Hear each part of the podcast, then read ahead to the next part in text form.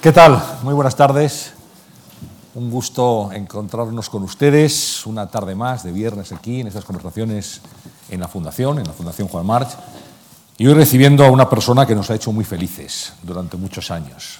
Nos hemos reído mucho con él, hemos sonreído con su humor inteligente, con su humor a veces provocativo, pero siempre lleno de educación y de respeto. Hoy tengo el gusto de presentarles y de poder conversar con Antonio Fraguas de Pablo, con Forges. Buenas tardes, Forges. Buenas tardes. Aplaudan, aplaudan.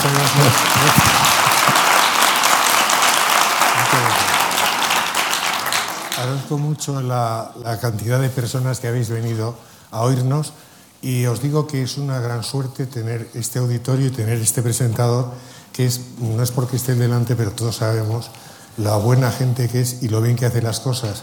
Y ahora es cuando yo sí que os pido, por favor, un aplauso para él. Bueno, favor.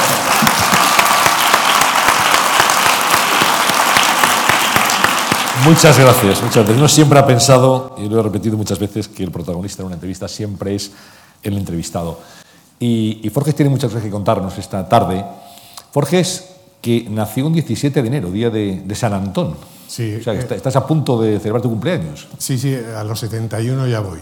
El mismo día que Antonio Mingote, que en paz descanse, y el mismo día que Cassius Clay y que Luis Figueroa Ferretti. No está mal. Estábamos todos ilusionados porque también creíamos que era el mismo día y año que concretamente Cassius Clay, eh, Figueroa y yo de, de- de Sofía Loren, pero no, No, no, no. era mentira. No fue. Lo de Antonio no fue por San Antón, ya venías de, de familia, venías Sí. ya predeterminado. Bueno, en realidad Antonio estaba. a- a- Antonio Mingote también, como nació ese día, su nombre auténtico era Antón. Antón. Y yo también era. Yo, yo- yo me llamo Rafael Antonio Benito, que es muy cursi, pero era la cuestión esta. es como de culebrén venezolano, casi. No, es que verás, eh, había un religioso que era el que nos bautizaba, toda la familia, éramos nueve, siempre estaba bautizando gente. Pues, eh, y este señor a todos los que nos bautizaba nos ponía Benito. Así. Sí, o Benita. Y bueno, y Rafael era mi abuelo, Antonio era mi padre y Benito era pues el que había dicho el señor bautizante. Bueno, mucha gente sí lo sabe, otra se pregunta, ¿por qué Forges? Es que el apellido de, de Antonio Fraguas en catalán es, es Forges. Sí. Forges. Efectivamente, en aquella época, bueno, tú casi no habías nacido, pero yo era ya funcionario del Estado, era de televisión española, era técnico. Mm, Bueno, ya sabes que te lo he contado alguna vez, que yo empecé en televisión española de Hoy es Ves, ves que son... hoy, que es Hoy es una Ves al almacén y del IBM. Luego iba subiendo de categoría hasta que llegas, eh, vas por ejemplo por Yaque, o sea, ya que vas hacia el... Puedes ir. Y luego ya cuando eras un poco más eras Sinote, que era si no te importa podrías pasar. Bueno, No, pues el hecho es que yo ya estaba allí dentro y claro, en aquella época eh, casi todos los humoristas gráficos, que había algunos, ¿eh? Mm, no se firmaban con su nombre. Por ejemplo, Fragoso del Toro, Jesús, Chuchi, Chuchi. firmaba Chuchi, eh, Orbegozo, eh, firmaba Orbegozo, pero cuando le decían algo decían, no, no, yo soy el de las cocinas y tal, para que no hubiera ningún lío. Y entonces allí decidimos en la familia que qué nombre habría que poner allí, ¿no? Entonces, eh, hubo una votación somera de los mayores y votamos eh, poner el apellido de mi padre gallego, pero en catalán, porque mi madre era catalana. Entonces quedó Forges, como dicen los catalanes, pero que tienen la- el sein de cuando yo voy allí con ellos a hablar con mis amigos, todos dicen Forges, claramente, porque yo digo Forges. Y de ahí viene la, la historia. Madre catalana. Sí. Eh, padre gallego, ¿Padre gallego? eh, mujer cordobesa, eh, casita próximo a Denia, está mal. eh, de la Leti de Bilbao, bastante, y puedo seguir, ¿eh? Sí, no, sigue, sigue. Pues puedo seguir porque la familia de mi madre, que eh, nació en, en Barcelona, era oriunda de, oriunda de Soria, y mm, tenemos familia también en Calatayud, o sea que estamos prácticamente poblados por todos los lados. ¿no?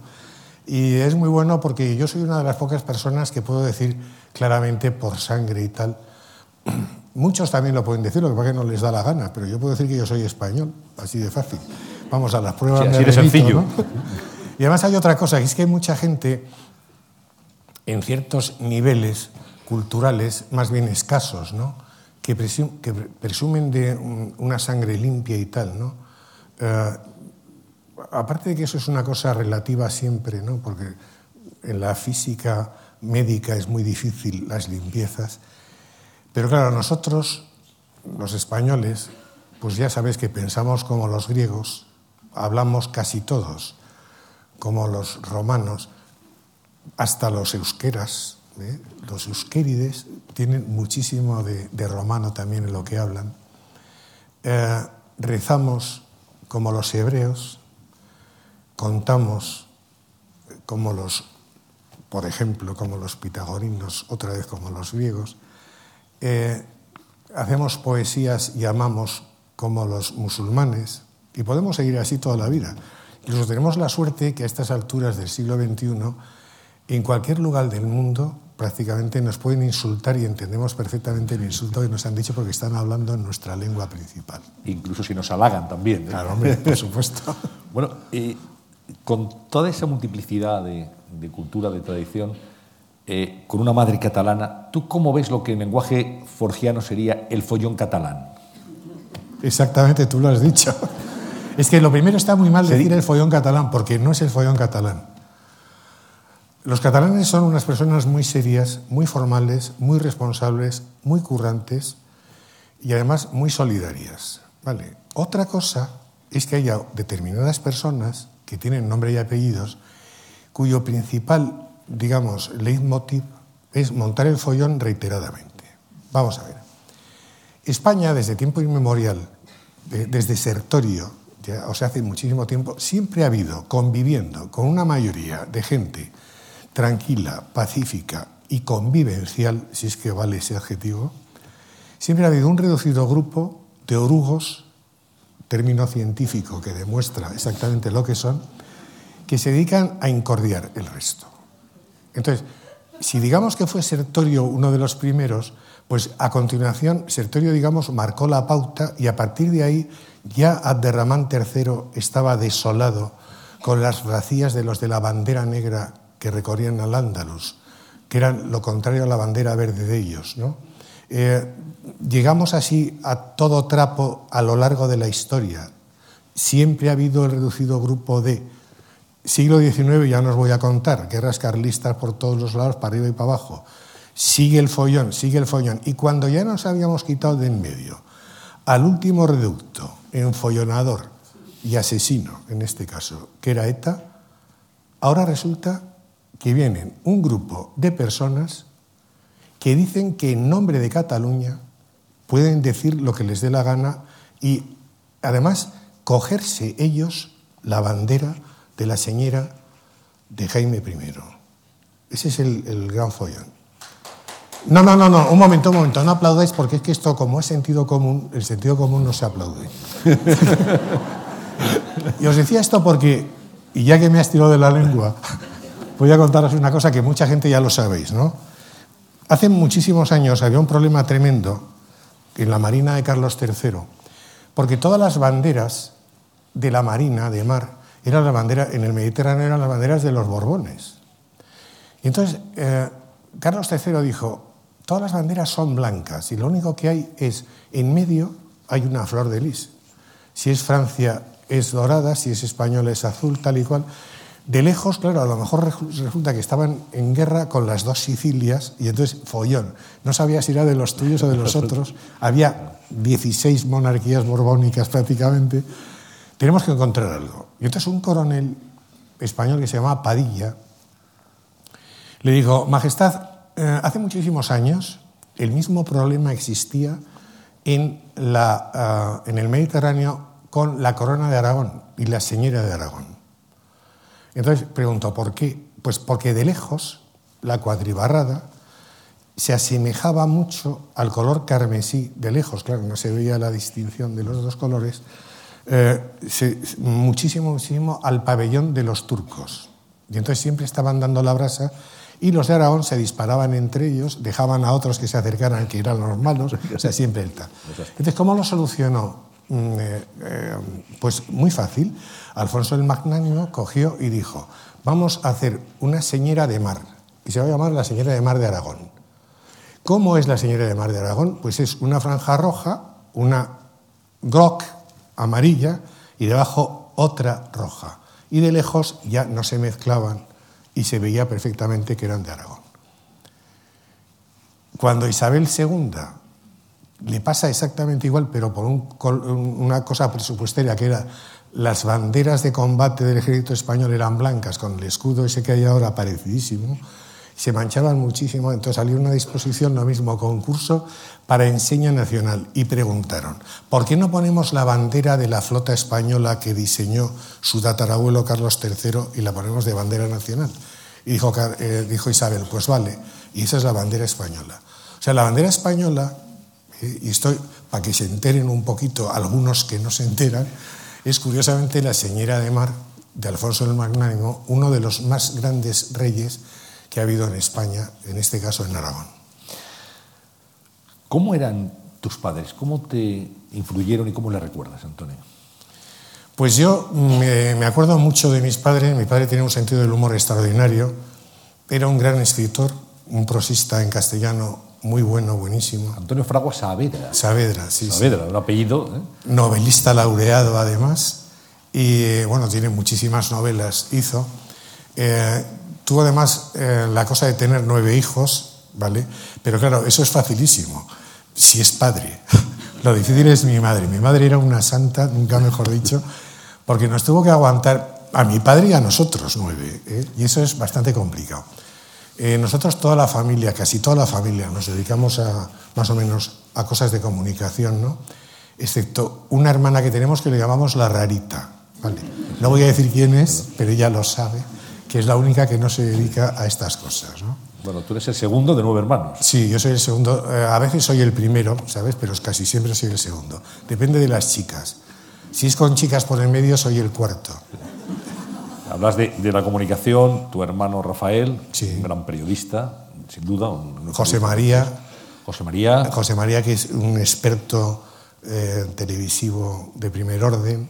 Eh, luego tenemos a María, mi hermana María. Luego tenemos a mm, Isabel, que ha sido mucho tiempo de relaciones públicas, también ha estado mucho tiempo.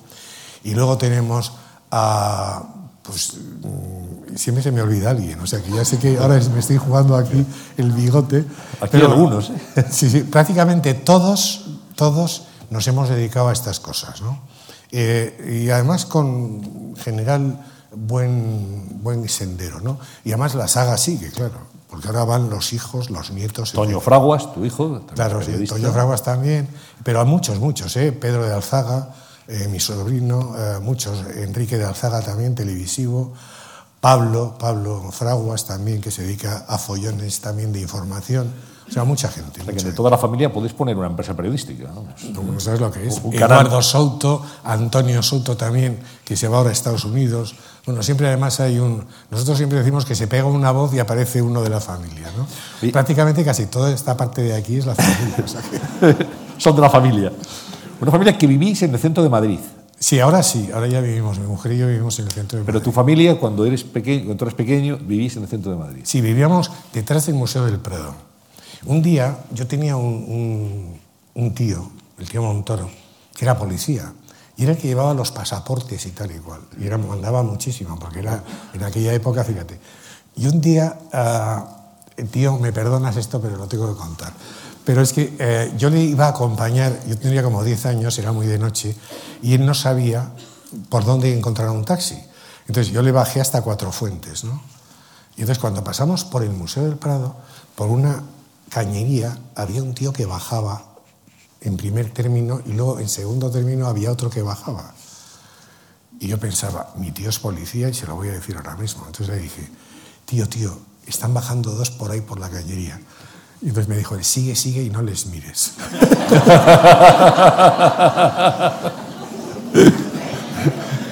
Entonces yo me quedé absolutamente desolado. Y entonces le digo, cuando ya pasó todo, le digo, pero tío, ¿cómo no hiciste nada? dices que no llevaba pistola. Pero además iba contigo y siempre es más peligroso. Claro, hombre, claro. Seas pequeño. Bueno, tú estudiaste en el Instituto Cervantes, en Madrid. Sí, sí, sí. También en el Ramiro de Maestro, en el Cervantes y en los Sagrados Corazones. Eh, a mí me echaron del Instituto Ramiro de Maeztu en segundo de bachiller porque yo no me aprendí el catecismo. Era así de fácil. Entonces me preguntó el, el padre, se llamaba el padre Agustín. Y el padre Agustín además era luego, muchos de aquí lo conoceréis, porque tuvisteis que pasar por la calle de La Pasa. Y era el que estaba en la ventanilla, era el padre Agustín. Bueno, pues este señor me preguntó, pero usted, eh, ¿tú por qué no te quieres aprender? Digo, no, no, si yo, es que no es que no quiera, es que me parece que no vale para nada eso. La fe es una cosa que no tiene nada que ver con el catecismo. Uy, lo que ha dicho y tal. Llamó a mi padre, mi padre fue y le dijo, es que su hijo no se quiere aprender el catecismo. Y mi padre dijo, pues me parece muy bien, pues a la fuera. creo, creo, Antonio, que así muy buen estudiante en principio no eras. El peor del mundo. No, digo, bueno. No, yo era bueno, en, por ejemplo, en literatura, ¿no? en lengua. Eh, pero, por ejemplo, cuando, mejor en literatura, porque, por ejemplo, yo ahora mismo me dices, pretendo pues perfecto, pues no me acuerdo. ¿no? No, no, es que no me acuerde, es que no lo sé directamente. Pero yo lo que no valía, bueno, yo a los 10 años fui premio, eh, fui premio nacional de redacción, ¿sabes?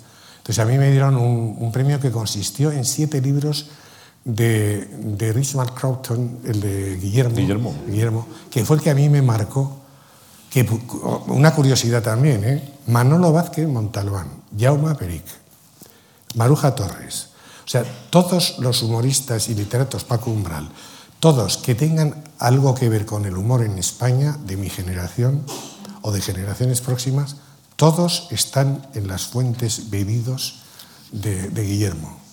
Así de fácil. Fue para nosotros algo importantísimo literatura que sigue todavía siendo muy actual. ¿eh? Sí, sí, totalmente. Y sigue siendo una gozada asomarse a los libros de Guillermo y... Totalmente. Hay, hubo una época, fíjate que, que, la juventud, o sea, que iba dirigidos para ellos, no les parecía aquello muy allá. Y sin embargo ahora, los pequeñitos, eh, por ejemplo, yo tengo una nieta, Valentina, que tiene 10 años y se los lee con fruición, ya se ha leído dos y además a toda pastilla. Sí, sí. Es una literatura que no, no, tiene ficha de caducidad para nada. Bueno, ¿de dónde te viene a ti, Antonio, tu afición por dibujar? ¿Cuándo empiezas a dibujar? ¿Cuándo descubres que te gusta y que tienes cualidades? Bueno, pues yo, no, no, yo de cualidades nada. Yo soy un dibujante pésimo. No, no. Qué, humilde es, ¿eh? Que no, que es verdad, yo no sé dibujar, ¿eh? Yo, sé, yo lo que sé hacer es una cosa que solo sé hacer yo, que esa es la gran ventaja. Entonces parece que buen, qué bien dibuja, no, si siempre es el mismo chiste, casi. No, el, el cómic es un, o sea, el chiste, porque yo hago chistes, es eh, hacer un cómic que dura toda una vida, pero cada día publicas una viñeta, ¿no? Pero yo cómo lo hice, pues mira, yo estuve muy malo de pequeñito, tuve una cosa por un choque de vacunas, yo soy alérgico a las vacunas y me produce además una gran cantidad de interferón. Yo por eso es muy difícil que esté malo de virus, nunca me cojo virus ni gripes de esas. Y bueno, el hecho es que yo estuve en la cama metido prácticamente un año, ¿no? ¿A qué edad? A los, pues yo tendría como cuatro o cinco años. Y bueno, cuando me desperté, porque estuve un, tiempo dormido letárgicamente, me desperté con Cayetano Luca de Tena y mi padre charlando amigablemente junto a vasos de whisky al lado de mi cuna, porque el médico había dicho que la vida de la familia tenía que seguir alrededor de, donde estaba yo para que yo me acostumbrara, porque yo estaba somne totalmente, yo no, no estaba dormido pero que tenía que seguir las voces y tal. Por las noches mm, se apagaba todo para que yo fuera captando la variación temporal y tal. Y cuando me desperté, lo primero que le dije a Cayetano Luca de Tena es, tú tienes otra corbata, ¿verdad? Y me dijo, sí. Bueno, 30, 40 años después, siendo realizador de televisión española, Cayetano Luca de Tena, que en paz descanse, un día se presentó en el estudio, yo era mezclador de imagen, iba a mezclar con él una obra de teatro y me trajo la corbata, que la tengo guardada en casa. bueno, pues, eh, ¿sabes lo que pasa? Que cuando llega una edad no puedes hablar de seguido, vas metiendo cosas dentro. Flashback, como en el cine. Bueno, pues el hecho es que mi madre, como no había papel, no había papel en aquella época, había una hoja y aquello duraba. Yo sigo aún con una hoja encima de la mesa para apuntar cosas, le doy la vuelta por el otro lado, por los bordes de la hoja, todo lo que haga falta. Pues entonces mi madre cogía unos rollos de papel higiénico, que eran los únicos que había, que se llamaba papel higiénico el elefante 400 hojas. Entonces lo ataba con una cuerda en un lado de la cuna. Y entonces me daba un lápiz Joan Sindel, número 2, color madera, no había otro, porque luego con el tiempo hubo negro. Ahora cuando han echado esto de Amar en tiempos revueltos, que es una obra que pone televisión española para que las personas de la tercera edad que ponía no se duerman la siesta, que es muy mala para la salud. Porque todo el tiempo, pero ¿cómo lápices con contera de goma? Si no había, fumando emboquillado en el 56, te voy a dar así. es continuamente así, ¿no? Bueno, pues eh, lo que estaba diciendo era que ese lápiz, que era el único que había, y ni goma ni nada, ¿eh? O sea, entonces no se podía borrar y tenías que aprender a dibujar bien. Entonces yo iba dibujando, y según iba dibujando, iba echando el papel fuera de la cuna, ¿vale? Y entonces no sé el destino final de ese papel, pero sí es cierto que la tata María Pita Mateo Delgado Pascual, que era una tata que teníamos, que era una señora encantadora, un día cogió aquello y dijo, Antonio, ¿esto lo has dibujado tú? Sí, Toño, me decía, Toño. Y dice, eres un hacha. Y yo me pasé toda la noche mirándome a ver dónde estaba el filo, porque yo, claro, no me veía, ¿no? Y ahí empecé a dibujar. Entonces, luego ya fui al colegio, pintaba a mis compañeros, tomaba el pelo a los reverendos padres, en su caso, en los corazones, en el Cervantes también, en el Ramiro de Maeztu. Y ya cuando llegué a televisión, pues tuve la suerte de que un día yo estaba, estaban allí en la redacción de informativos, yo en aquella época estaba en Telecine, y nada, pintando siempre a mis compañeros en diferentes actitudes, nos reíamos las babas, y bueno, vio Jesús Hermida un día y me dijo, esto vale y tal. Y Chumi Chúmez, que estaba al lado, dijo, sí, sí, si ya te lo iba a decir yo, este chico vale, este chico va a publicar y tal, porque es magnífico. Y, y Jesús me llevó a pueblo y ahí empezó el follón. Porque luego ya cuando llegué a informaciones, fue Jesús de la Serna, que Dios guarde muchos años, ojalá, persona increíble, igual que Jesús Hermida, por supuesto, pues ya me dijo, vas a hacer el chiste del periódico, de la Informaciones de aquella época, y, empiezas mañana. Me traes cuatro o cinco para que yo pueda elegir por si las moscas, porque ya sabes cómo está la cosa, pero nosotros los guardamos, ¿eh? aquí no se, censura nada. Vale. Y al día siguiente me presenté con 25. Entonces me dice, yo he dicho cinco. Digo, sí, pero mejor es tener 25 porque la situación no está muy allá. No vaya a ser. O como dirías bueno, tú, porción casual. porción casual. Y ya empezó ahí el follón, ya me fui a todos los medios cuando se acabó Informaciones. Estuve en Diario 16. vamos por partes. Vamos, primero, no, pero muy, yo, si es que no. Empecemos en, Pueblo. Sí. Dirigido entonces por quién en aquel momento? Emilio Romero. Está Emilio Romero. Sí, su director, Jesús de la Serna, y redactores jefes, Antonio González, Jesús Hermida y Juan Luis Cebrián. Esos eran los tres. Ahí vienes a publicar tus primeros dibujos. Sí, en la sección de Madrid, que era justamente la que llevaba Jesús Hermida. hacía Match Hermida, tenía también una sección él allí. Entonces yo hacía una cosa que se llamaba el cómic del oso y el madroño. Y, bueno, era una cosa municipal totalmente, ¿no? Y ahí empezaron a funcionar, los, sobre todo la búsqueda de palabras y esas cosas. El pueblo que entonces era un fenómeno muy popular, un periódico que vendía mucho, un periódico de la tarde. 400 y pico mil ejemplares al día, y era mucho en aquella época. Y de bueno, Jesús de la Serna, que es un periodista, coincido contigo, es un gentleman del periodismo. Increíble. periodista británico, español, pero británico casi en su, en su propia concepción y en su aspecto físico. Luego dirigió Informaciones y tú te fuiste allí, como nos contabas. En Informaciones recordamos ya tus chistes de una manera mucho más clara. Sí, ¿eh? sí. Tienes ya diarios y, y, muchas colaboraciones y un invento que tú hacías ahí que eran los forgendros. Sí, y había también luego eh, Javier Osborne, Javier Alonso Osborne, otro excepcional periodista, que era, eh, digamos, el gran jefe eh, que, tenía don Joaquín Valdés de 10 minutos. 10 minutos, sí. bueno, pues también me llevó a 10 minutos. Pero te cuento una cosa que has dicho ahora. Jesús es una persona muy seria, muy seria, pero muy encantadora, muy divertido, muy gentleman. está harto de que todos digamos, tú eres mi padre profesional y tal, y de que le dejamos en paz de esas cosas. Pero hay una cosa que le hice yo hace muchísimos años, pues yo tenía, yo qué sé, te hablo de 45 años, en aquella época, ¿eh? que fue una, una foto de Jesús de la Serna, y le pinté, le pinté, que era exactamente la foto, porque se la pedí que le hiciera mm, Rafael el Moro, que era un fotógrafo que teníamos allí, Rafael Blanco. Le hice una foto desde el punto, él no sabía para qué era, pero era el punto de vista exactamente de la famosa foto de Che Guevara. ¿vale? Entonces yo cogí la foto aquella en un 18 por 24 y le pinté la melenilla de, de Che Guevara, la boina y la estrella aquí, y entonces se la regalé y la abre sobre, lo ve y dice, Dios mío, la guarda. Pero el otro día me ha contado Diego, su hijo, que la tiene la foto en casa. Le tengo que ir a ver un día de estas. Sí, sí. Bueno, ahí tienes ya tus chistes, empiezas ya con tu lenguaje muy particular, con tu concepción, tus personajes, que luego han ido evolucionando, luego veremos algún ejemplo también aquí proyectado, y, y, ya la gente empieza a descubrir a Forges. Hay un humor nuevo, había humoristas clásicos muy buenos, tú has citado algunos, Chumi Chúmez, por supuesto Antonio Mingote, ahora te preguntaré por ellos, pero bueno, tú digamos que eres una, una vía nueva, un campo de experimentación en el humor gráfico diario en la prensa distinta. Es que es menos formal, menos formal. Y hay otra cosa que sí es importante en estos follones de... Mmm, era una época complicada, ¿no? Entonces yo pensé, mmm, ¿qué ocurre? Que lo normal es que tú hagas el dibujo y luego haces un texto a lápiz que se compone en el periódico con unas linotipias, que eran unas máquinas, un follón increíble. Y yo pensé, a la hora de... Yo ya sabía cómo funcionaban los medios de comunicación de la época, ¿no? Entonces yo sabía que la rapidez y la prontitud y la premura y la exigencia y el horror vacui, albus, que tienen los redactores jefes... A que no llegue. A que no llegue, está blanco este cacho que meto.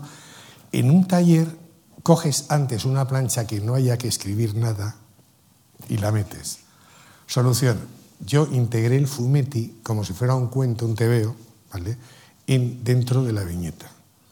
Le di una característica específica, más grande, más negro. Mi padre me había dicho, ¿quieres dedicarte a ser, yo como a los 12 años, sí, ser humorista gráfico, sí.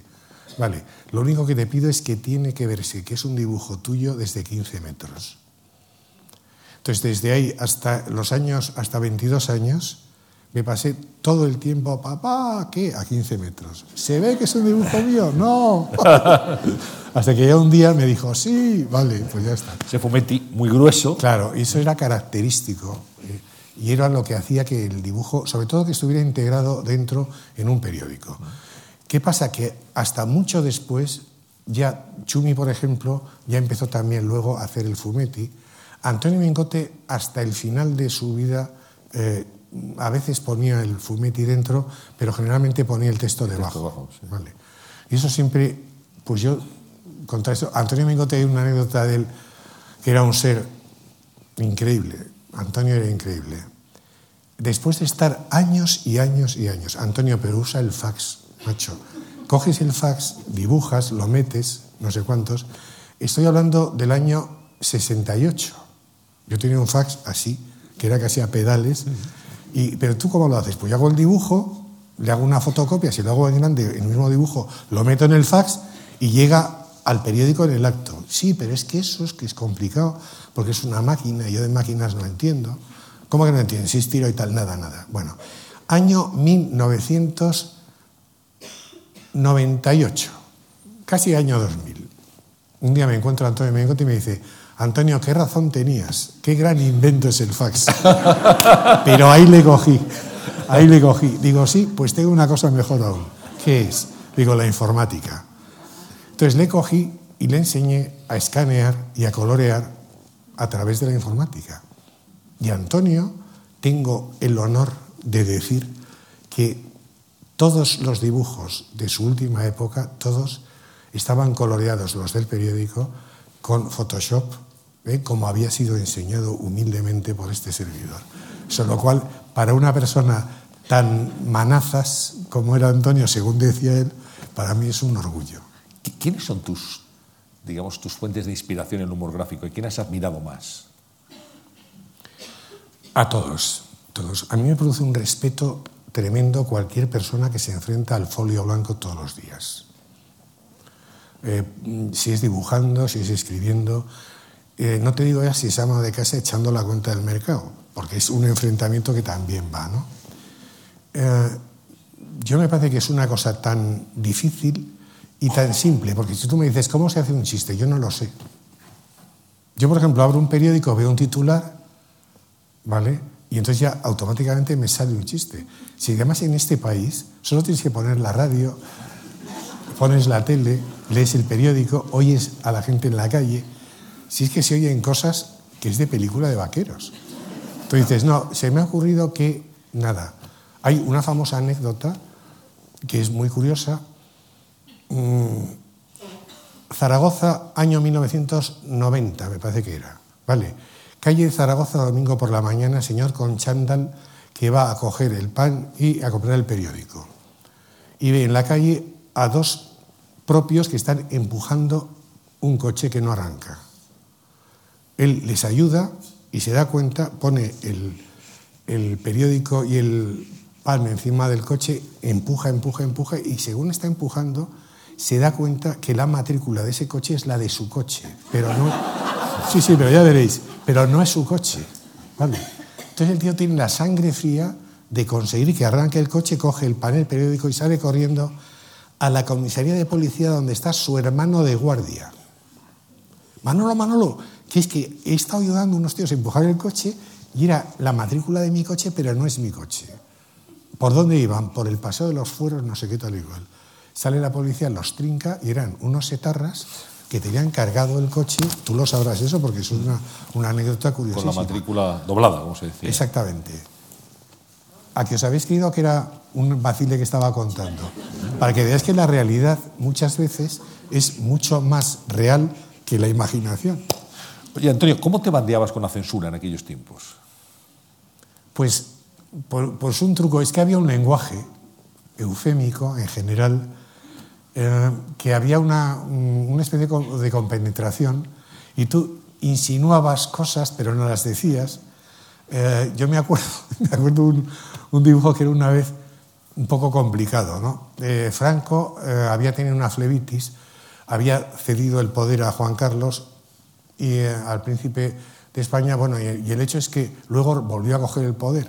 Entonces yo pinté a dos sentados en dos sofás y uno de ellos con, en dos eh, sillones, perdón, y uno de ellos con una botella de champán.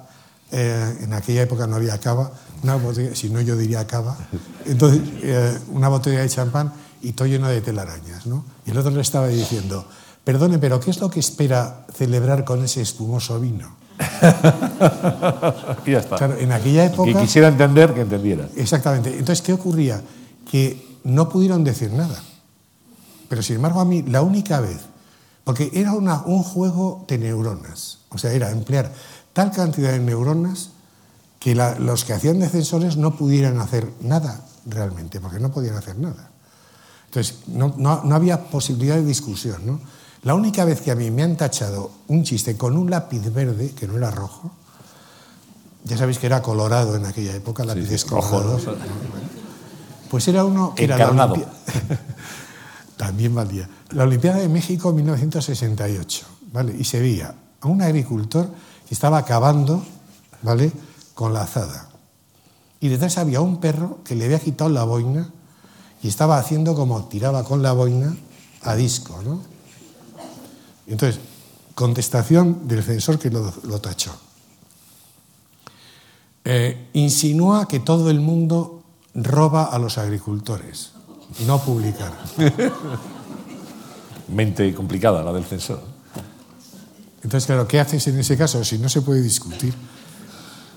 Bueno, eh, También hay una cosa, que muchas de las cosas que se dicen de la codorniz, todas aquellas famosas eh, eh, portadas de abombines, bombones tal y cual, todo mentira, eso no ha existido nunca. Es una leyenda urbana porque la gente quería que eso pasara. pero no ocurría. Claro, no me, ¿cómo va a ocurrir? Si era imposible que publicaras eso, si te, si te comías la edición entera. No estaba el precio del papel, además, para aquella época, para meterse en esos follones las empresas, imposible. Luego ya, a continuación, ese lenguaje eufemístico que creamos, pues ya se decantó en Hermano Lobo, por favor. Pero ahora te encuentras con una cosa, esas claves lingüísticas, uh, por ejemplo, eh, Jimmy Jiménez Cernau, que empezó escribiendo en Hermano Lobo, hizo un artículo que era un titular, era exactamente, era un enano rojo, era un enano malo. Entonces, claro, fíjate el eufemismo. ¿eh? como era rojo, era malo, pero era enano. Si hubiera sido bueno, que hubiera sido azul. Luego, ¿quién era el enano azul? Fíjate, la deducción lo que, había que hacer, él para lo que había que hacer. Le decíamos, pero bueno, ¿esto cómo te lo crees? Y decía, sí, sí, la gente lo piensa. Bien, hicimos un recall de estos que hacen los, los publicitarios y efectivamente la gente lo había entendido perfectamente. ¿Eso a qué lleva? Que ahora coges un hermano lobo, ¿vale? Tú porque eras un crío, pero la gente de nuestra quinta... Yo, leí, yo, leí Hermano Lobo. Sí, pero tú nada, sería deletreando. Muchas gracias. Nada, un amigo.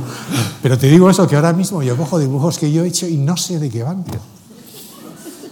Pero en aquella época... Eran las claves de la época. Bueno, hablas de Hermano Lobo, una revista, un semanario que dirigió Ángel García Pintado Ángel, y que fue de verdad una de las eh, manifestaciones periodísticas más célebres de aquellos finales de los 70, mediados de los 70.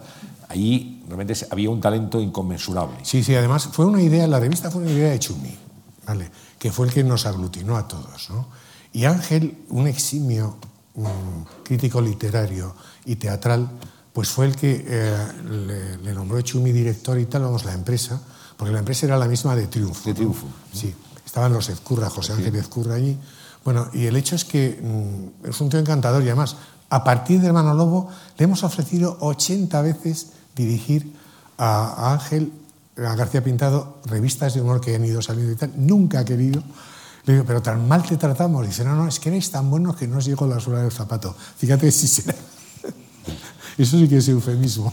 Pero fue un éxito extraordinario, porque conectó con, con la gente y con las ansias de crítica que había en ese momento en el país. Había una, una gran, eh, había una gran, mm, digamos, necesidad de eso. ¿no?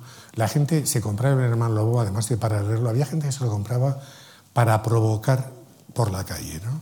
Entonces se ponía el hermano Lobo y pasaba por delante de la Dirección General de Seguridad a ver, a ver, si le daban algo. ¿no? por eso hay una anécdota para que veáis cómo era aquella época, que es una anécdota curiosa que revela cómo era aquello. Un día de noviembre del año 1969 aproximadamente, un frío increíble, yo vivía en la Puerta del Sol, vivíamos en la casa que era de mi mujer, vamos, alquilada, donde vivía la familia de mi mujer, Pilar, y Pilar tenía un fiebrón tremendo. Entonces yo me bajé a la calle a buscar una farmacia de guardia, un vendaval de estos fríos de Madrid tal igual, y al pasar por delante de la Dirección General de Seguridad, que era lo que es ahora el Palacio de la Comunidad de Madrid, Esperanza House, pues eh, el hecho es que había un policía armado allí. Entonces viene una ráfaga de viento y la gorra se le vuela. Y el tío, ni corto ni perezoso, sale corriendo detrás de la gorra con la porra en la mano y dándole a la porra. Y entonces yo, claro, yo me río. Entonces, va el tío, coge la gorra, se la pone y me detiene. Es que eras un provocador. Bueno, pues coge, me mete dentro y allí, delante de un comisario y tal, sus órdenes, señor comisario. Este señor eh, se ha reído de la. Ha, tomado babufa la autoridad y no sé qué, no sé cuánto. A ver qué ha pasado. Pues que uh, se ha reído cuando yo estaba de servicio y tal.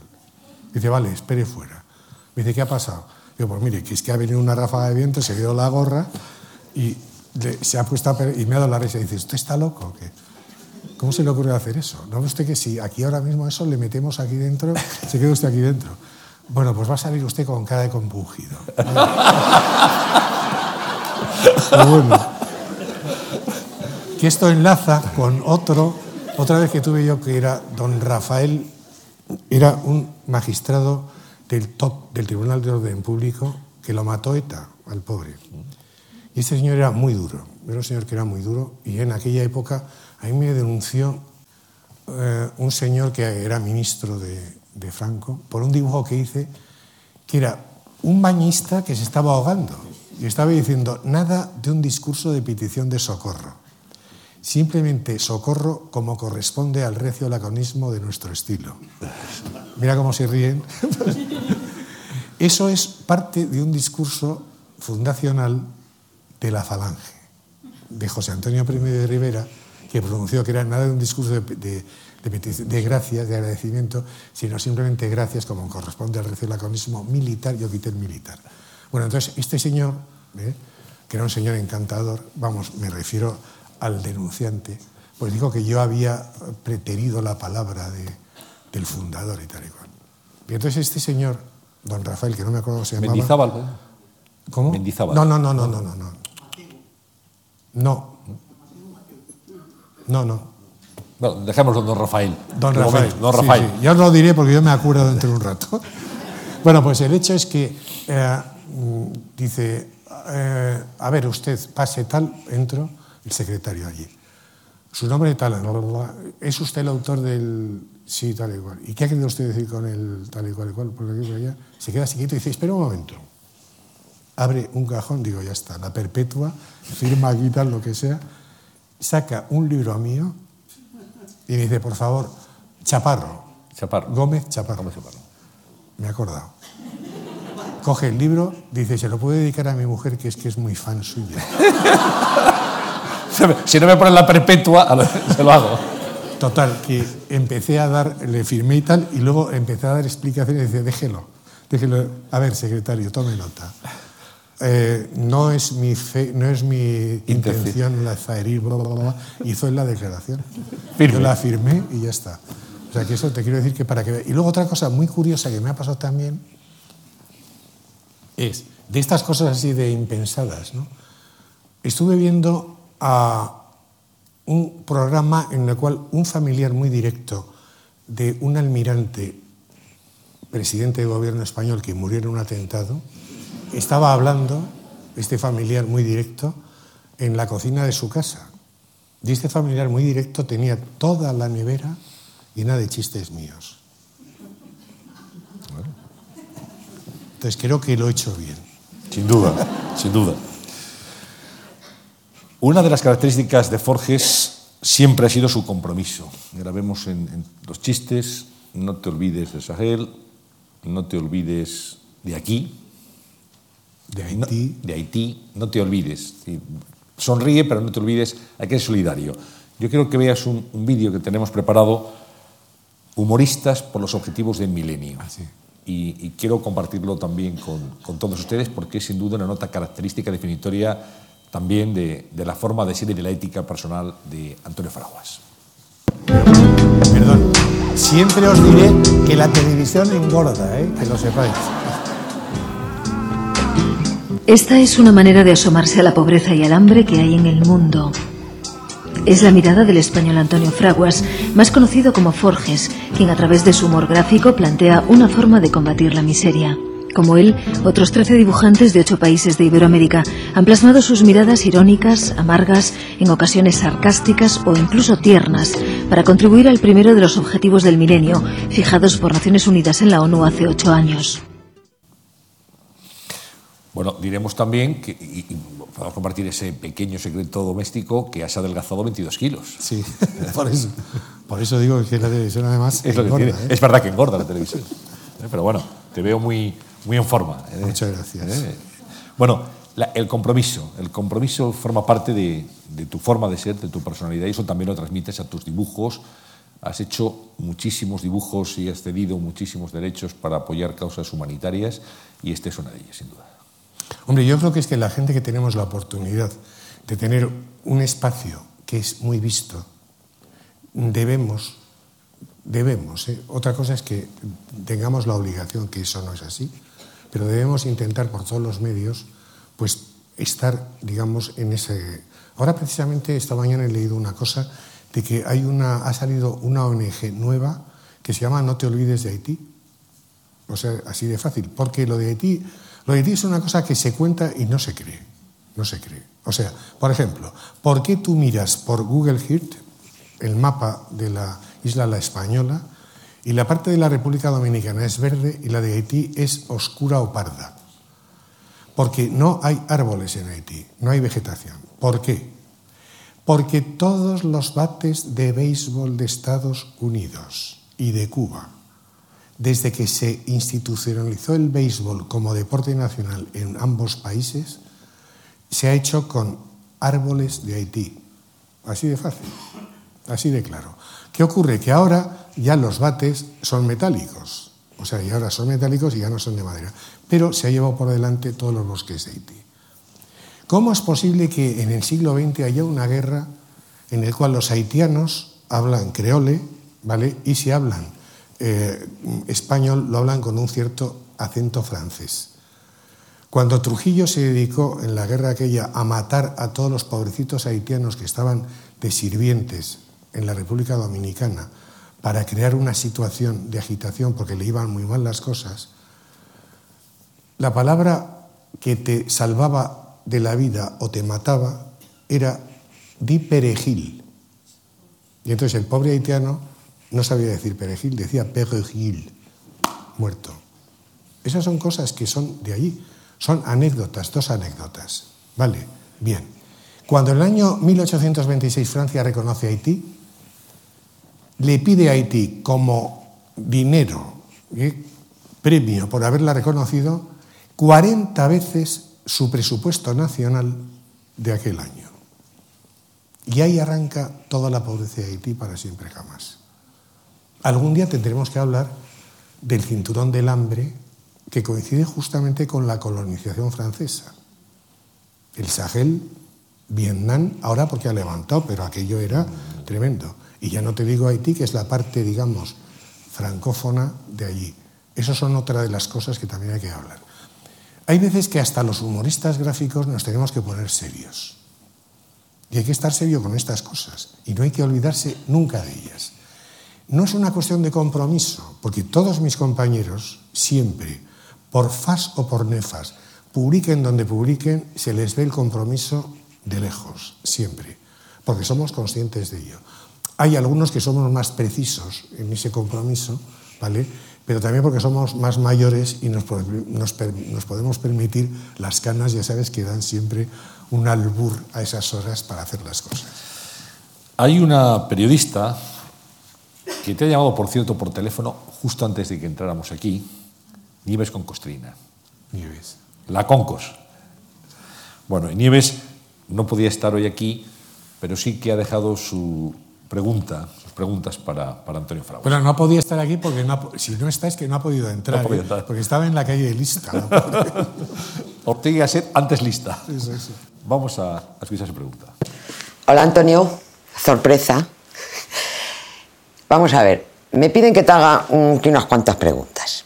Y digo yo, Forges ya todo el mundo sabe que es eh, eh, del catalán Fraguas. Eres de nacido en Los Madriles, de mamá catalana, de papá gallego y eres del Atleti de Bilbao. No lo entiendo. Me gustaría que me lo explicaras si puedes, que creo que ni siquiera tú puedes explicármelo. Y otra cuestión. ¿Por qué elegiste lo de Fraguas?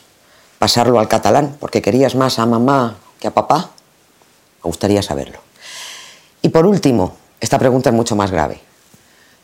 Eh, grave por cuestiones de seriedad. ¿Qué vas a hacer cuando el ministro Bert decida españolizarte? Y una más. Cuando decidiste tirarte en plancha al mundo de la fama, ¿por qué elegiste, elegiste Forges? Eh, ¿Barajaste algún nombre artístico más? Simple curiosidad malsana. Qué baja es.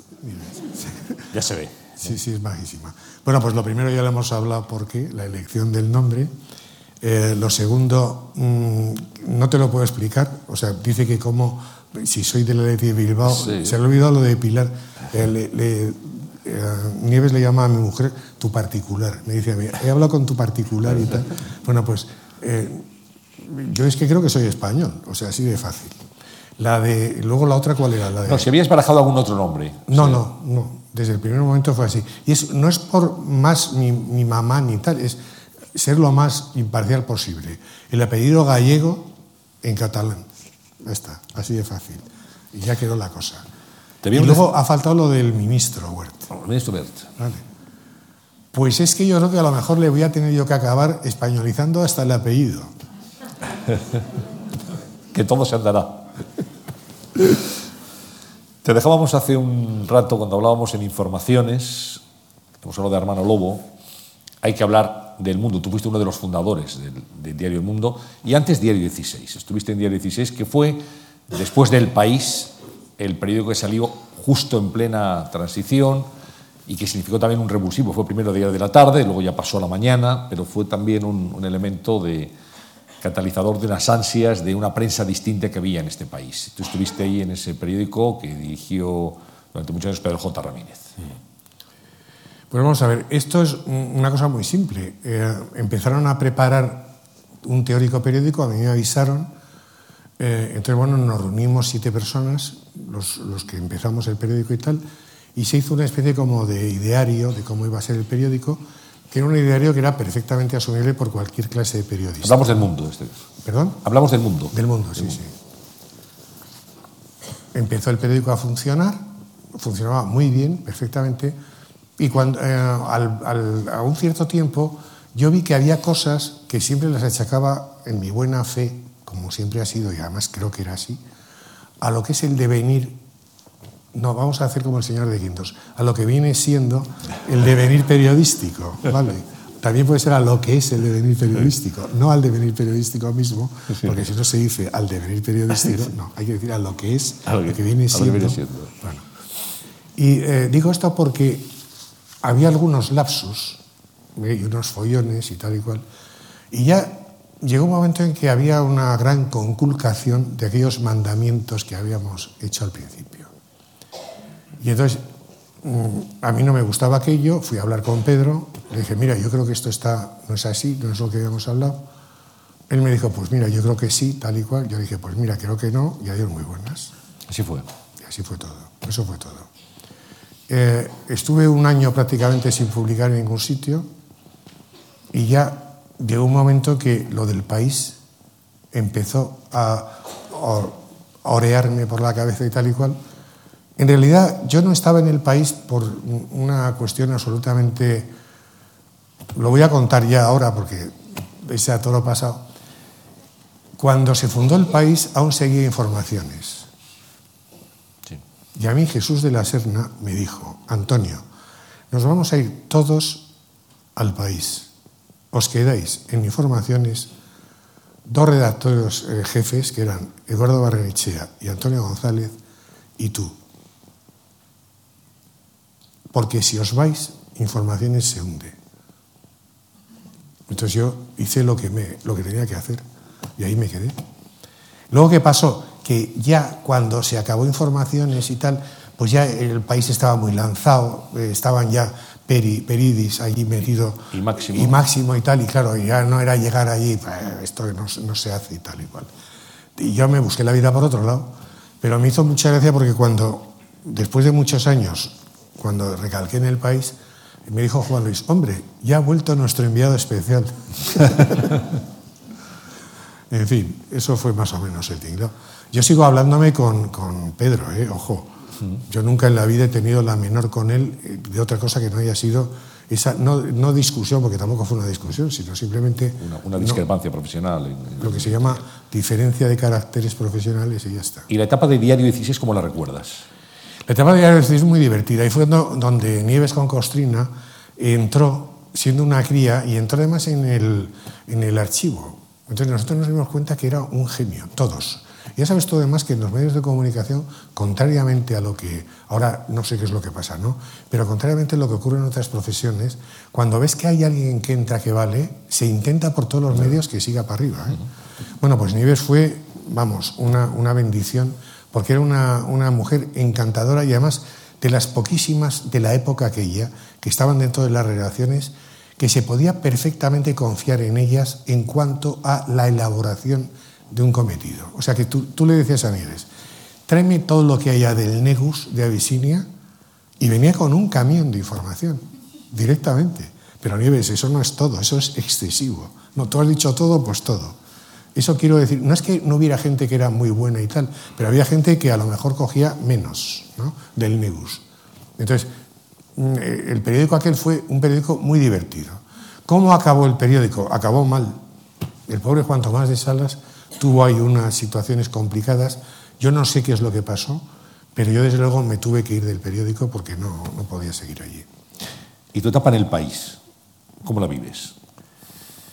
Pues es una etapa, yo creo que es el final profesional, ¿eh? y es una etapa que, en la cual he seguido teniendo siempre la misma suerte que en la vida nunca, jamás, ningún director que he tenido, ni en tiempo de Franco, ni ahora en la democracia, nunca en la vida, ningún director que he tenido me ha dicho, este chiste no sale. Nunca, jamás. ¿Qué es lo que ocurre? Claro, es que hay un truco que es muy simple. Vamos a ver, el director de un medio de comunicación, sobre todo de un periódico, es un currante como tú, solo que está mucho más pringado que tú, hablando en plata periodística.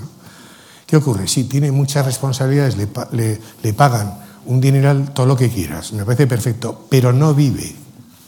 Y tu deber de compañero y colega, aparte que sea tu jefe, es no ponerle la vida más difícil aún.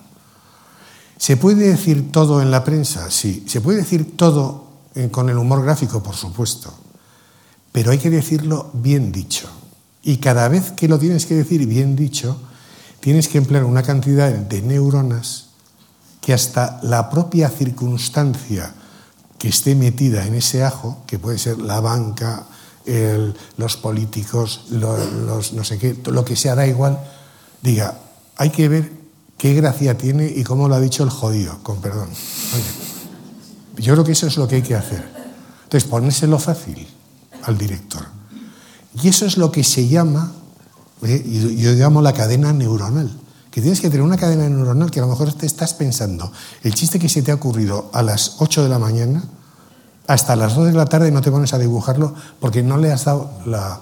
Y hay veces que no llegas y se nota. Yo lo noto. Yo digo, mira, aquí no estoy yo fino. Hay días y días, claro. Claro, claro, hay días y días. ¿Cómo vives, Antonio, la crisis de la prensa? Eh, veo una cosa que se llama lógica.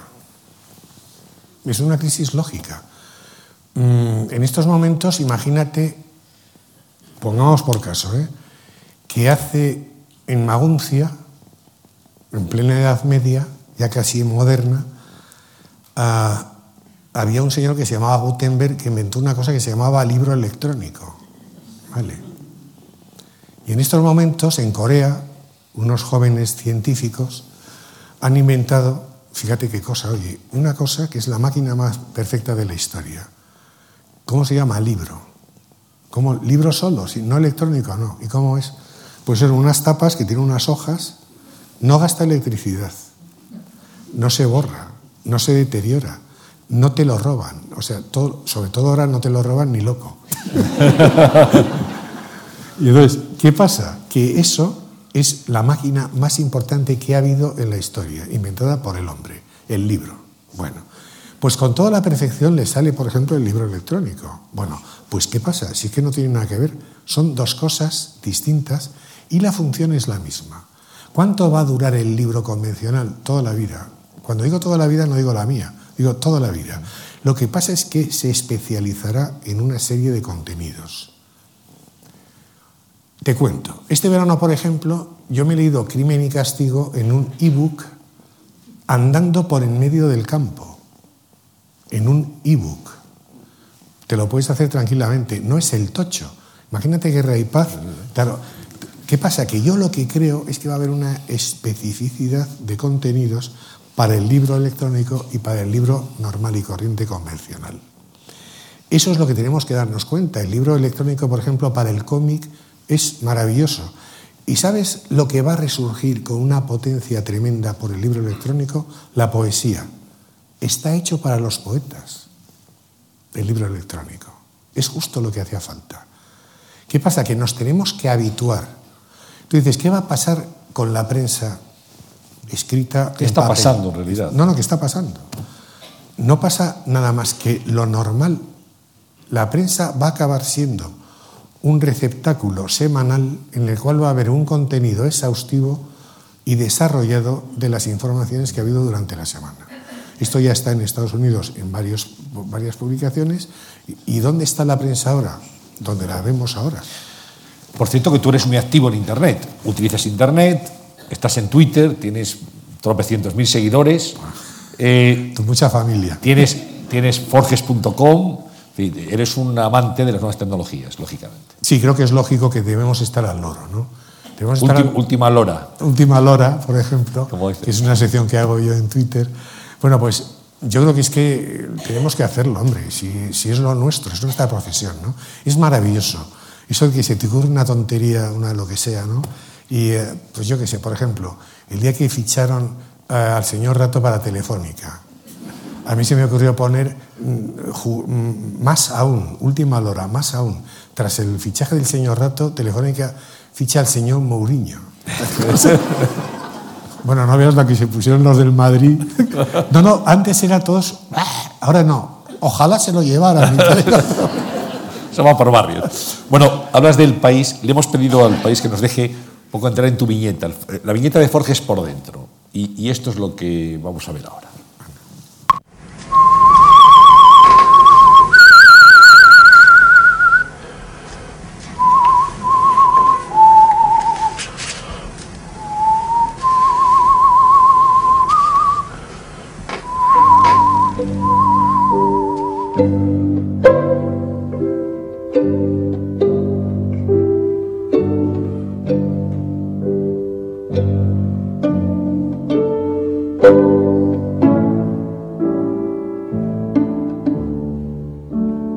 Yo es dibujo lo que me parece que está en ese momento de, digamos, de, relevancia, y si no está de relevancia, por lo menos a mí me lo parece, ¿no? Normalmente, cuando voy a dibujar, ¿sabes? Apago la radio. Porque si es música clásica me pongo a dirigirla. Se puede decir todo, prácticamente. Pero ¿qué pasa? Que hay que decirlo con un empleo de neuronas que quita de en medio la chabacanería, la gracia, ¿eh? la sal y todas estas cosas que eso es una impronta que no tiene nada que ver con esto que estamos haciendo. El humor es otra cosa.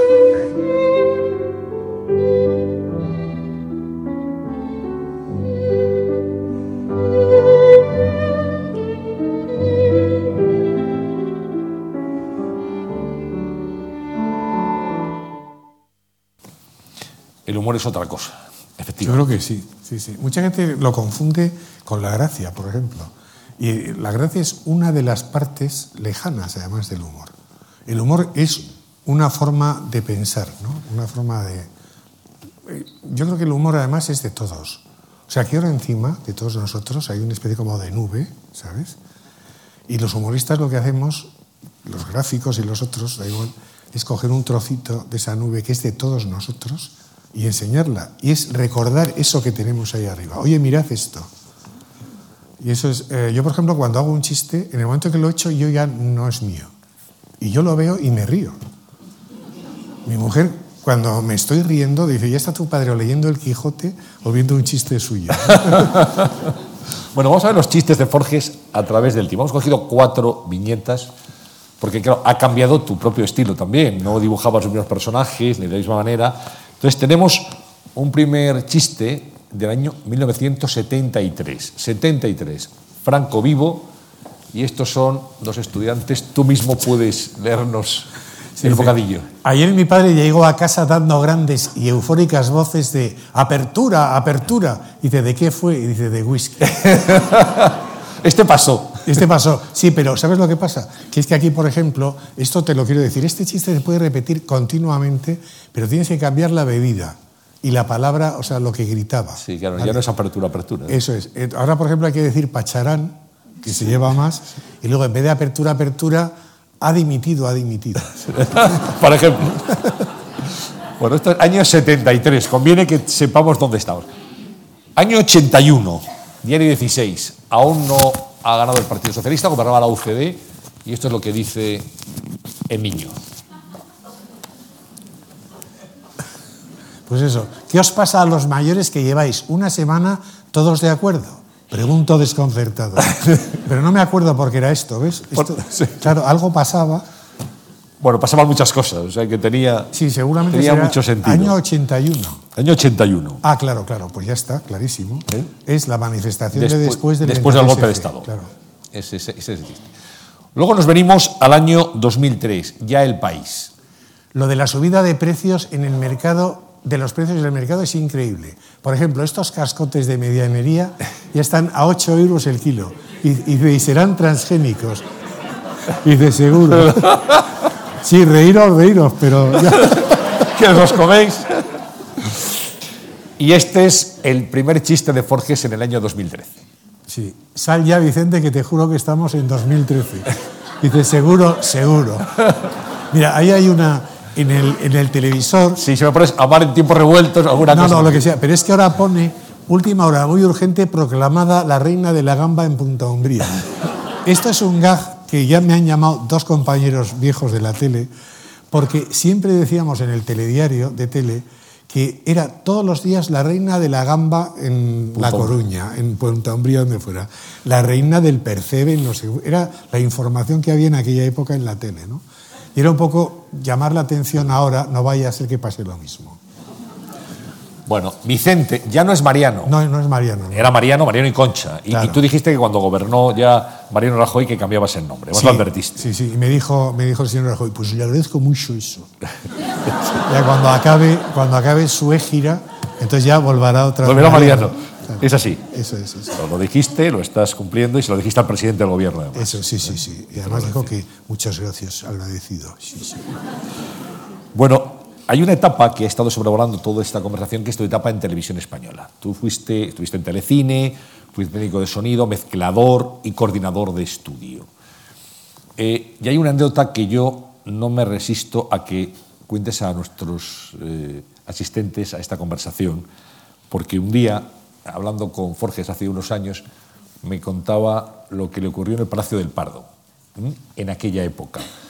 Había un ingeniero en televisión española, don Manuel Rodríguez, Manolo Rodríguez, ya después pasado el tiempo, que fue realmente el que inventó el Paseo de La Habana, Prado del Rey, el Pirulí, uno de los ingenieros pues, más competentes en telecomunicaciones en este país. Que para probar la ingeniería le teníamos que dejar encerrar en un despacho para que estudiara. Y un día os llaman del Pardo. Sí, entonces había una línea directa con el pardo. Truco además que además no se controlaba nunca y se empleaba mucho para en un informativo llamar desde la calle y decir Casa Civil de Su Excelencia. ¿Quién ha dicho que el presidente de Estados Unidos es Nixon? Pero si es que Nixon, no, no es Nixon, es Eisenhower, que había, hacía ya seis años que no era... Bueno, pero esa línea no se sabía nunca si era verdad o mentira. Llaman y dicen, se ha roto el televisor de su excelencia. Y entonces sale rápidamente... Y llaman a el- Televisión Española. A Televisión En Española. lugar de nada de técnico. técnico, no. Y Franco tenía, en el Pardo, tenía un televisor muy grande, muy grande, enorme, cuadrado, que tenía un trípode en el suelo de caoba todo. Era mm, marca Marconi. Y giraba. O sea que era- estaba en medio de un salón y se podía ver desde todos los lados. ¿no? Entonces tiraron de lo primero que hubo. Era en pleno verano. Y yo iba vestido, eh, yo eh, os recuerdo a Jack Brel y toda aquella gentuza. Yo iba vestido con un pantalón marrón, sandalias franciscanas, niki de barco, el cuello, manga corta y con eso, todo marrón, ¿eh? para allá. Y fueron un ingeniero, un ayudante de, de ingeniero, un técnico superior y yo que era el oyesbés, que yo os he dicho lo que era. ¿vale? Yo llevaba las herramientas. Herramientas Total, adecuadas. Que llegamos allí y nos recibe, nos mete un edecán dentro. A la vuelta, al salir, eh, había una radio y en la radio esa era una radio enorme que mi padre había tenido una igual. Y le pregunté al edecán este, que era un sargento de la Legión, digo, oiga, ¿esta radio? Y dice, esto es una radio eh, que tenía aquí su excelencia y tal, pero la usa. Dice, no, no, no la usa. ¿Y desde cuándo no la usa? No, no, no. Miro y veo que en vez de poner Radio Berlín, que es lo que tenía que haber puesto, pero impreso en alemán, ponía Die Kapitalen eh, Europein, Europeiche o algo así. Capital de Europa. Y digo, ¿por qué ponen capital de Europa? Dice, no, es que es Berlín. ¿Y desde cuándo no la oye y tal? Dice, desde que los rusos entraron en el búnker. Esto lo he visto, ¿eh? O sea, no me Que lo Era, era un regalo la radio. ¿no? bueno, de la ordenanza. Eso fue, digamos, después ya. Pero antes llegamos allí y encima, no, yo, una cosa, un dato que hay, que es que yo no vi un libro, ¿vale? Así de fácil. A lo mejor no nos pasaron por la biblioteca, pero los únicos libros que había eran, encima del televisor, Memoria hidrográfica de la cuenca del Guadalhorce. Eh, memoria de Altos Hornos de Sagunto. O sea, todo eran cosas de esas que eran folletos y tal, mapas que se sacaban así y tal. Bueno, entonces el ingeniero Manolo Rodríguez, Manuel Rodríguez, coge aquello que había encima ¿eh? y sin volverse me dice, toma, Toño. Lo da y Franco, que estaba detrás, que yo no estaba, lo coge. Y entonces empieza a andar hacia una mesa y yo detrás, porque eso sí, yo era muy educado y sabía, vuecencia, por favor, déjeme a mí, yo lo cojo. Y dijo él, no hace falta, ya lo llevo yo. Bueno, tal, que el hombre lo llevó allí y entonces, bueno, antes a la entrada nos había dado la mano. Y yo os voy a decir lo que yo sentí. Vamos a ver. Eh, yo os quiero decir que yo cuando Franco se murió, eh, con todo el respeto para el que lo haya hecho, yo ni brindé ni nada. Eh. Yo me parece que es un ser humano que se ha muerto, pues se acabó. Así de fácil. Pero si os digo que era una persona muy rara, ¿vale? No tenía ninguna clase de magnetismo para nada. Estaba vestida de marrón, curiosamente, pero con raya vertical, o sea, un traje propio de él, digo yo, ¿eh? Porque como yo no le he visto nunca ese traje nada más que allí, su corbata y tal y cual, y estaba pegado en una pared. Entonces no irradiaba nada, y cuando dio la mano tenía una mano muy fría, muy helada. Era como si te hubiera dado la mano con todo el respeto, ¿eh? un besú o algo así. Pero no lo digo en mal plan, ¿eh? de verdad, era una cosa muy... Hola, hola, hola, tal, no sé qué. Bueno, total, que aquella fue la leyenda y la historia. Eso se ha corrido y ya automáticamente el hombre que hizo cargar a Franco era yo, pero yo sí, no hice cargar nada. Si yo me deshacía en mantequilla, vuecencia reverendísima y tal, detrás, pero no me hizo caso. No, no fuera a ser. no fuera a ser. Eso es, de verdad es una cosa muy curiosa eh, ver a una persona tan importante como era aquella en la época y que no irradiara ninguna clase de nada, o sea, era incluso al revés, o sea, era negativamente presencial, por decirlo así.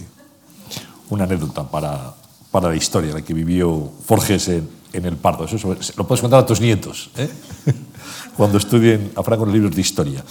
Eh, me llamó siempre mucho la atención una cosa, Forges. Eh, aquí estuvo hace unos meses en este ciclo Martín Brasategui. Sí. Y le preguntaba por la relación que tienen tan excelente con el resto de cocineros vascos y, y no vascos. Y se lleva muy bien con Farladrià y, por supuesto, muy bien con Pedro Subijana y con Juan María Arzac. Se llevan todos muy bien, si quiere mucho. Y con vosotros pasa un poco lo mismo también. Tú hablas con un humorista gráfico y habla muy bien del resto, os lleváis bien, tenéis, eh, como diría un joven ahora, tenéis buen rollo, tenéis buen feeling eh, y estáis compitiendo en el kiosco. Mira, tú sabes, por ejemplo, los cocineros. ¿Tú sabes la historia de los cocineros porque se llevan bien todos? Entonces, una cosa curiosísima. Había un almirante, el almirante liberal Lucini, que era el jefe del distrito naval de Cartagena. Y este señor era el que tenía que bregar continuamente con la flota de la OTAN. Porque la OTAN no está por arriba, sino que está en el Mediterráneo para arriba y para abajo. Entonces, este señor, que no sé si se ha muerto, ¿eh? creo que no, ¿eh? Ángel Liberal Lucini. Bueno, pues este señor se enteraba de quiénes eran los buenos cocineros que iban a la mili. Y los cogía a todos. Y prácticamente casi todos empezaron a ser grandes cocineros en Cartagena, en la, sirviendo comidas a los de la OTAN para que les dieran rabias. O sea, claro, los barcos que teníamos no, no eran muy allá, pero eso sí, unas de construcciones. que ríe tú. Entonces, me parece que el primero fue Arzac, han sido todos, ¿eh? todos, porque también eh, este chico, el, el, el del bully, eh, Ferran Díaz. Ferran también ha estado, eh, todos, todos, todos, todos han estado con él. Bien, ¿qué pasa? Cosa de la mili, o sea, hicieron la mili en Marina. ¿Qué ha pasado con los humoristas? Que nosotros hacemos la mili en la actualidad. Y no sabes lo que une hacer la mili en la actualidad. No sabes esos codos. Cuando digo en la actualidad, digo en la actualidad informativa, claro. Esos codos todos los días, esa hoja en blanco, ¿vale? Esa premura de tiempo que sabes que están esperando y que están esperando y que están esperando y que bajas a por el pan y subes corriendo y tal y a ver si se me ocurre más de darle otra vuelta y no sé qué. Pero podría ser que no tal y de repente cuando lo tienes todo armado tienes internet abierto y en la primera de lo que tienes abierto te ha cambiado totalmente el panorama. Aquel viejo truco que teníamos en los periódicos de papel que por la mañana pasaba todo y lo que decía el telediario era lo que de la hora de la comida era el titular de cabecera del día siguiente, ya no. se ha acabado. Esa mili de lo actual une mucho, por eso nos llevamos también todos. ¿Ha habido algún día, Forges, que no hayas tenido una idea clara para el chiste que hayas sufrido porque no se me ocurre nada? ¿O no estoy con... No, no, no, no. Yo, afortunadamente, no. Y cambiar el chiste supongo que es frecuente. El que mandes un chiste al periódico, Sí. no sé qué hora lo mandas, pero que después la actualidad te obliga a mandar otro. Sí, nosotros en el periódico, yo no voy nunca al periódico, de hace ya muchísimo tiempo, voy una vez al año, cosas así, y yo mando el chiste y sé que hasta las 9 de la noche lo puedo levantar para la edición nacional. Pero si, por ejemplo, lo puedo levantar también para Madrid o para Barcelona, para, lo que- para Cataluña, pero siempre y cuando ya sepa que no es nacional, o sea, que no va a salir en Galicia o en Sevilla o lo que sea. Y eh, yo tengo un buzón y yo meto el chiste, o sea, aviso, oye, que el que he dado que no vale, que mando otro, ya está. Pero a mí nunca me han dicho, hasta ahora, no me ha dicho nunca, ese no va, ya te- lo que te he dicho antes. Ahora, yo me lo ocurro, ¿eh? por eso. Currante nato, sin duda. Bueno, pues un compañero tuyo dibujante que comparte contigo cada día pues afanes eh, creadores en el país, José María Pérez, Peridis, arquitecto y, y- y dibujante, y un excelente caricaturista, ha dejado también su mensaje para ti en, A ver, en esta tarde. Bueno, Forges y yo hemos sido vecinos doblemente, hace muchos años y ahora. Amigos, compañeros de la información y era compañeros del país. Y yo soy el único humorista que le ha hecho una casa a Forges, pequeñita. Antonio, ¿por qué vendiste la casa de Santa Teresa, por Dios? La casa de Santa Teresa, que habíamos rehabilitado con tanto sufrimiento, tú y yo. ¿Por qué la vendiste, Antonio? Díselo a la gente. Bueno, y si no te basta con esta pregunta, querido Antonio, cuando yo te conocí, te conocí en Pozuelo, tenías una perra muy triste, una perra larga, con una salchicha que se llamaba Jimena, Doña Jimena la llamabas. ¿Qué fue de Doña Jimena? Que fallecería, lógicamente. Por, la, ¿Por qué no tienes perro, Antonio? Si a ti te cuadra ir a comprar el pan, comprar el periódico en el kiosco y pasear con el perro. No te veo pasear con el perro. Cómprate un perro, Antonio. Pide un perro. Adopta un perro. Es que es una Es cosa- genial, es genial. No, además es que está dando siempre. es que estamos. Vamos a ver, nosotros ahora mismo te puedo decir que no sé si hay en la familia, ¿no? Cinco perros, ¿vale? Es- no en mi casa, los tienen mis hijos. Pero claro, mis hijos viajan, lo que sea, perro que te quedas, perro que te quedas, pero estamos todo el día con el perro. Entonces, hay veces que no estamos con perro y Pilar dice, pues el caso es que a lo mejor nos vendría bien un perro. Y él en cizaña. Yo digo, vale, pero yo no me comprometo a sacarlo todos los días. Hay que, estamos en ese tinglado, ¿sabes? De cómo es la cosa. Con doña Jimena hay una anécdota muy curiosa. Vosotros sabéis que en todas las comunidades de vecinos hay uno que es muy pesado, muy molesto y que se dedica a incordiar a la gente. Bueno, pues nosotros teníamos en esa urbanización donde dice Peri, teníamos uno que era muy pesado, muy molesto y tal. Y doña Jimena era una Basset Hound larga de estas, que era muy suya, bajita, y los niños se comían el bocadillo cuando venían del colegio por ahí por la urbanización. Y doña Jimena hábilmente, como estaba a la altura de su mano, les quitaba el bocadillo. Y en una junta de vecinos, Venancio, después de que teníamos la piscina que se salía, que se había caído una pared, todo, yo quiero una cuestión de orden y tal y cual. Y pregunta, Antonio, ¿se puede saber por qué tu perra se come los bocadillos de mis hijos? Y digo, pues por cierto, no le pongas nocilla en el bocadillo que le sienta fatal para el hígado. Ay, Dios mío. Y este pobre hombre, pues ya no me volvió a dirigir la Claro. palabra. Yo sí, yo él sí. ¿eh? Qué poco sentido del humor. Claro, hombre, pero es que bueno. Lo ha dicho para que yo lo cuente, ¿eh? Lo ha dicho Peri eso. Y la casa de Santa Teresa la dejamos pues porque nos cambiamos de Pozuelo a Madrid y lo que nos dieron de Pozuelo, que no fuimos enloquecidos, eh, pues entonces nos faltaba dinero y tuvimos que venderla. Por eso ya lo, lo confieso. Bueno, premios. Tienes todos los premios y más. Algunos muy queridos por ti. Tú eres un currante y tienes la medalla del mérito del trabajo. Sí, pero eso es por todo el gremio. ¿eh? Yo todos los premios que me han dado es por el gremio. O sea, el, el gremio se merece el premio del, del trabajo. Y del Bellas porque lo ha Artes. currado. Y el, de, y el de Bellas Artes ya no te digo. Lo que pasa me lo han dado a mí para decir, vamos a ver, ¿cuál es el menos artista de todos este? Pues mira, para que no se protesten los otros, Sería por- Luego tú tienes esa gala no te has presentado nunca a ningún concurso. no sé. ¿Y has tenido algún premio de no presentado? Sí, siempre, todo, todo premio que me han dado, me lo han dado sin que yo sepa que me lo iban a dar. Me han llamado luego, oye, te vamos a dar este premio, vale, pero yo no he dicho, mire qué bien escribo yo. Y tienes un premio muy reciente y muy curioso. Forges a veces pinta, como saben ustedes, en sus dibujos, sus chistes, a muchísima gente. Y no sé si media, medio centenar de veces en tu vida, has sacado al Orfeón burgalés. No, al Donostiarra, sino al burgalés.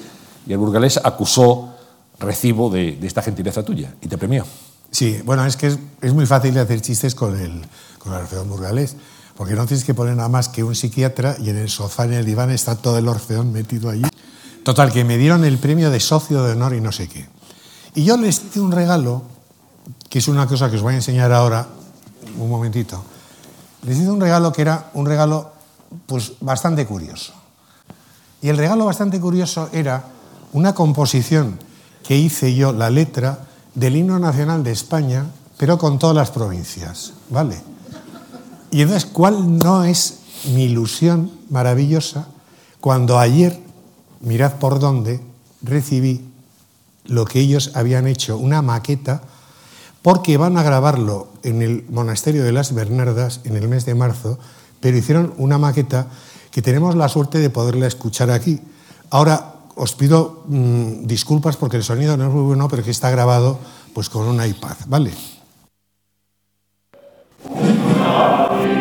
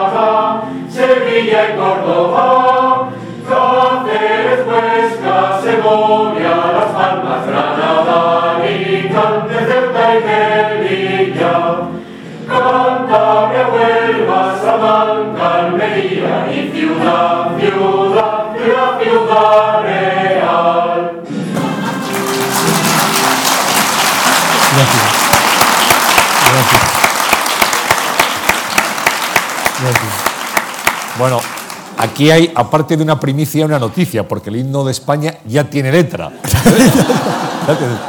y nadie va a discutirla. Bueno, ha habido, además es verdad, es que yo creo que nadie puede decir nada. Eh, ha habido una variación de estrofa ahí, pero es que bueno, ya sabéis que los músicos son muy suyos. Que improvisan a, a Pero bueno, es muy sencillo ¿eh? y es muy fácil, pero a mí me ha hecho mucha gracia el poder, el poder ayudar un poco a, a, digamos, a esta, a esta forma de cantarlo. A ver si ya lo podemos cantar alguna vez. ¿eh? Cuando nos den alguna medalla olímpica, Una medalla o olímpica, ganemos joder. un mundial, cantamos.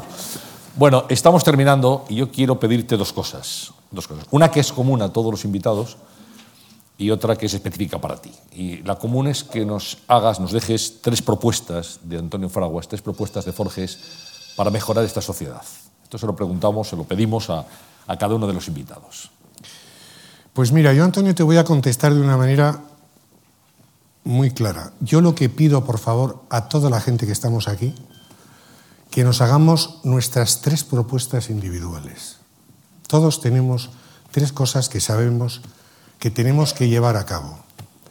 Decía Albert Schweitzer que solamente con pensar en un problema, aquellas personas que dicen, ¿qué voy a hacer yo con lo de Haití? ¿Qué voy a hacer yo con la crisis? ¿Qué voy a hacer? Solamente con pensar ya estás empezando a solucionar el problema. Y yo lo que me gustaría era eso. Todos sabemos lo que tenemos que hacer en cada momento. Eh, hay veces que incluso una sonrisa puede ayudar muchísimo a mucha gente. ¿no? También os diré que hay que andarse con cuidado porque el otro día, por ejemplo, entré en Torre Picasso, hay un ascensor enorme, grandísimo, y hice un experimento sociológico y eh, mm, vi cómo toda la gente daba a los botones, que son cincuenta y tantos pisos y tal, y en este aquel arranca el ascensor y entonces yo se me ocurrió tararear en voz alta. ¿eh? Si tú me dices, ven, lo dejo todo. Y entonces se paró el ascensor en la primera sitio que habían parado y se bajaron todos. o sea que también hay que andarse con cuidado porque si, tiene, si crees que a lo mejor la melodía puede ayudar, ¿sí? Pues a lo mejor no, ¿no? ¿Cómo está este? Pensaba.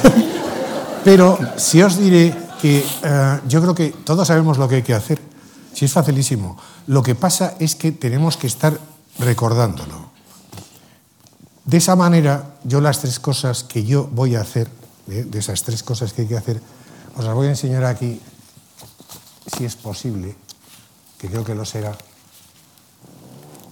Nunca desconfíes de la, de la informática. No, no, nunca. Esto no ¿Por qué falla lo nunca. tienes? Mira, estos son mis tres propósitos.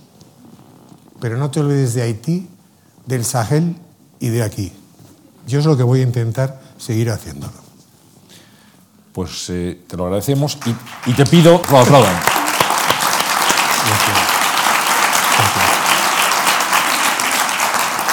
Y te pido algo solo a ti ya, y es que hemos instalado un, un sistema, realmente la, la gente de la Fundación eh, colaborando magníficamente, y yo te voy a pedir que, que a la gente que está aquí, para que te vea dibujar, que nos hagas un dibujo, que nos hagas algo que, que pueda servirnos de recuerdo de tu paso por aquí, por estas conversaciones. Muy bien. Si te parece. Te voy a dar la espalda, ¿eh? Perdón, ¿eh? No te preocupes, que nos hacemos cargo. Van a ver ustedes ahora a Forges en plena faena, como hace habitualmente su viñeta cada día para el diario El País. Bueno, esto como veis es un rotulador normal y corriente. ¿eh? Entonces, yo pinto siempre una gafa porque es mucho más fácil que pintar un ojo. Vale, y además casi todos llevamos gafas. Sí, vamos a encender para que... Ah, que sí. estaba encendido, vale, vale. Y además casi todos llevamos gafas, ¿no? Espera, espera un segundo, Antonio, para que veamos la gafa. A ver, Ahora una vez que salga ya... Ahí está. ya está. Vale. Ahí está. Una gafa, la nariz, lo que viene siendo la calva, la boca. Y ahora fijaos en una cosa muy curiosa. Si tú quieres que una persona esté triste, le pones así, pero si tiene que ser triste abatida, le tienes que poner así, el ojo. ¿Vale? Claro, es que esto es muy importante, ¿vale? Así. Y luego la boca tiene que ser tirando para abajo. Si quieres que la persona esté asombrada, el ojo tiene que ser así, está en el centro, y la ceja tiene que estar, ¿ves? Más o menos así. Si es asombrada de susto, la boca es así. La oreja. Fijaos que lo que no varía es la oreja. Y luego, si por ejemplo está perdidamente enamorado, como veis, y ahora esto es muy importante, que es la mano del enamorado, que es con las dos manos así. Aquí le sale alguna salivilla. Si quieres puedes hacer hasta el movimiento de la lengua, ¿vale? Y el airoso tupé. ¿Ves? Luego ya hay miles de cosas, pero fundamentalmente esto es cómo funciona. Hay una cosa también que os quiero decir que es muy importante, que no os voy a dar mucho la brasa, ¿eh? pero eh, tú, hay un truco de la semiótica, como dicen los expertos en esto, que es que tú tienes que dar pistas con el dibujo. Entonces tú, en el momento que pintas una cama, esto aunque no lo crees, es una cama, y pintas a una pareja aquí, ya automáticamente estás dando 300 millones de informaciones, ¿vale? Por ejemplo, mm, mm, que por ejemplo la inteligente es ella, no voy a decir que él sea orugo, pero vamos, poquito belloto a lo mejor, y ya a partir de ahí, ya, eh, aquí ya está hecho el chiste. O sea, ahora digas lo que digas, ya le has dado la pista a la gente y sabe de qué va la vaina. Bueno, entonces, imaginemos, por ejemplo, qué chiste podríamos hacer aquí. Podemos hacer 600.000, ¿vale? Pero fíjate tú, mm, imaginaos, ¿no? Está aquí él totalmente... Le ponemos a ojeras, que eso quiere decir que está muy currado.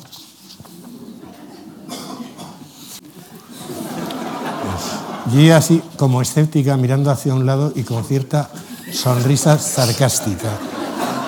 Espera, que se me ha olvidado el chicho aquí. Vale, bien. Y ahora está diciendo él, por ejemplo, ha sido un día horroroso. Vale, ha sido un día horroroso, dice él. Y ella, con esta cara así un poco sarcástica, dice, sí. Espera, vamos a hacerlo esto bien, para mayor emoción.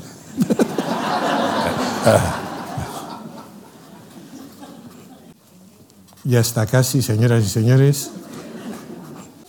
Pues esto os doy mi palabra que no, no lo, se me ha ocurrido ahora mismo. ¿eh? Mucha gente dice, ¿cómo lo hacéis y tal? Pues mira, siéntate con un papel y un lápiz y verás cómo también te sale. Dice, ha sido un día horroroso. Dice, sí, a mí también me duele la cabeza. Bueno. Gracias.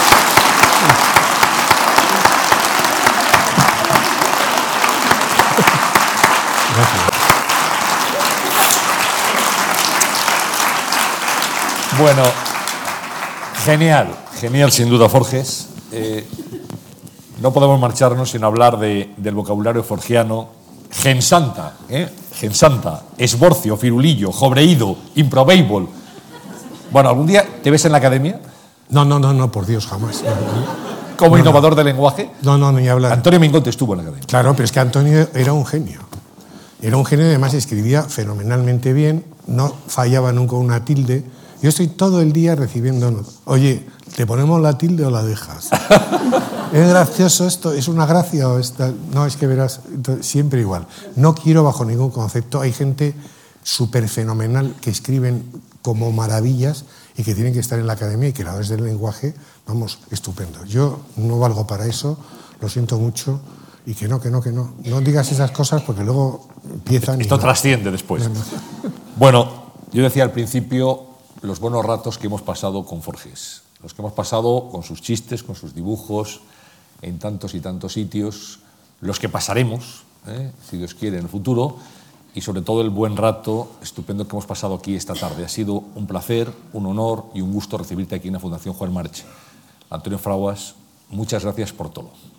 Muchas gracias a vosotros, muchas gracias a la Fundación, que se lo está currando siempre y que afortunadamente y para siempre las colas para entrar en los actos de la Fundación sigan llegando hasta la parte del Cerro de los Ángeles. Muchas gracias. Gracias. Muchas gracias, maestro. Muchas gracias. Un placer.